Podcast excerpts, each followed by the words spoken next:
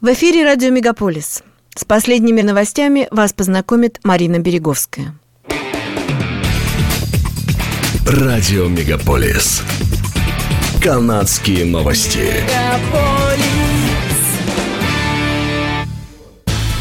Федеральные либералы и новые демократы достигли соглашения, которое позволит каждому канадцу, имеющему медицинскую карту, получить доступ к бесплатным лекарствам от диабета и противозачаточным средствам, подтвердили в пятницу в НДП. Страховое покрытие должно быть включено в первую часть национальной программы фармацевтической помощи и ожидается, что закон будет представлен в Палате общин на этой неделе. Это важнейшая часть договоренности между двумя партиями, в котором НДП согласилась поддержать либералов при ключевых голосах в Палате общин в обмен на движение по общим приоритетам.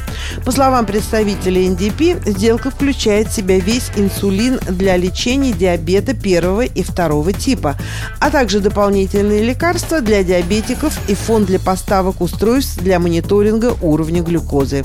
Соглашение не будет охватывать Аземпик, новый препарат от диабета, который использовался не по назначению в качестве препарата для снижения веса. Стороны рассматривали возможность покрытия антибиотиков, лекарств от повышенного холестерина, лекарств от нарушения артериального давления и психотропных препаратов, таких как антидепрессанты. Если федеральное правительство перейдет к полной реализации национальной фармацевтической помощи, ожидается, что эта более широкая программа будет стоить Канаде примерно 40 миллиардов долларов в год.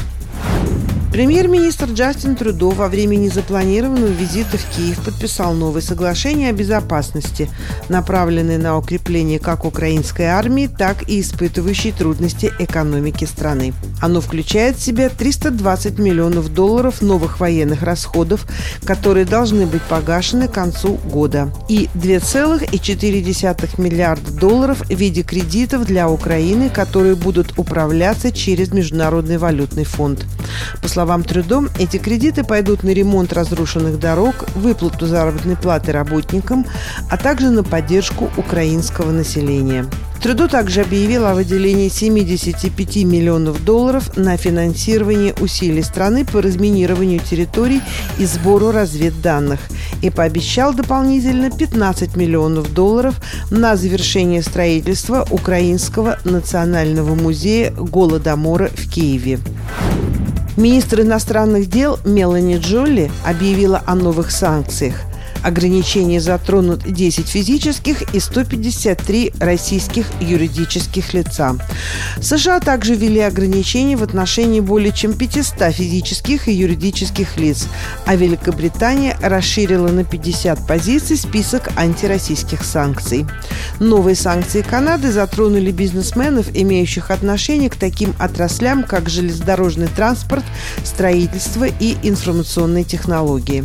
Канада также объявила о запрете на экспорт в Россию определенных товаров, которые могут быть использованы для производства оружия. В частности, речь идет о взрывчатых веществах и детонаторах, используемых в горнодобывающей и строительной промышленности. Оттава подала апелляцию на решение федерального суда, который признал необоснованным применение закона о чрезвычайных ситуациях в ответ на протесты конвоя свободы 2022 года. Правительство просит Федеральный апелляционный суд отменить решение, принятое в январе, согласно которому использование закона о чрезвычайном положении привело к нарушению конституционных прав. Федеральные либералы применили чрезвычайные полномочия в ответ на тысячи протестующих в центре Оттавы, а также на протесты, блокировавшие пограничные переходы. Канадская ассоциация гражданских свобод и другие организации утверждали в суде, что Оттава ввела чрезвычайные меры без достаточных оснований, предусмотренных законом. В четверг авиакомпания Lynx Air, которая базируется в Калгари, объявила, что подала иск о защите кредиторов в суд королевской скамьи Альберты. В сообщении авиакомпании говорится, что она прекращает свою деятельность в понедельник, 26 февраля. Пассажирам, которые уже забронировали билеты, рекомендуется связаться с компанией, выпустившей кредитную карту, чтобы получить возмещение на заранее забронированную поездку. Усугубляющееся финансовое давление, связанное с инфляцией, ценами на топливо, обменными курсами, стоимостью капитала, нормативными издержками и конкурентной напряженностью на канадском рынке в конечном итоге оказались непреодолимыми барьерами для нашей компании, заявили в Lynx Air. Пабло Родригес, министр транспорта Канады, в заявлении, опубликованном на платформе X, ранее Twitter, сообщил, что его ведомство связалось с авиакомпанией Lynx Air. Полиция Онтарии сообщает, что совместное расследование с властями США привело к крупнейшей в истории провинции конфискации оружия.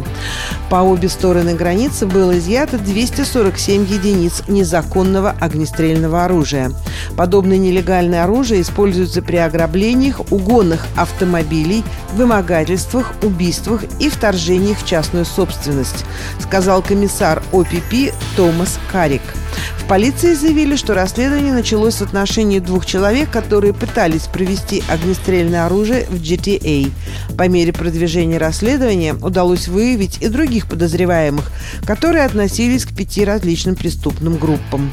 Из 247 единиц огнестрельного оружия более 100 было обнаружено в Онтарио, что сделало это крупнейшей конфискацией оружия в истории провинции. Благодаря расследованию в Онтарио также удалось изъять большое количество нелегальных наркотиков. Стоимость наркотиков и оружия, изъятых в Онтарио, составляет более 3 миллионов долларов. В связи с происшедшим в провинции было арестовано 16 человек и предъявлено 275 обвинений. 2 и 3 марта в Торонто пройдет фестиваль, который порадует всех любителей кошек. На фестивале Cat Stravaganza который пройдет Queen Elizabeth Building на Exhibition Place, посетители смогут увидеть самых милых котят, а также приобрести лакомство, чтобы побаловать своего собственного пушистого друга. Мероприятие, организованное Loving Cats Worldwide, будет включать в себя International Cat Competition, а также Cat Walk, во время которого можно будет узнать больше о различных породах. Фестиваль Cat Stravaganza будет проходить с 10 утра до 4 часов дня каждый день. Билеты уже в продаже на Event Bright. Это были канадские новости на радио Мегаполис Торонто, которые провела Марина Береговская. Не переключайтесь.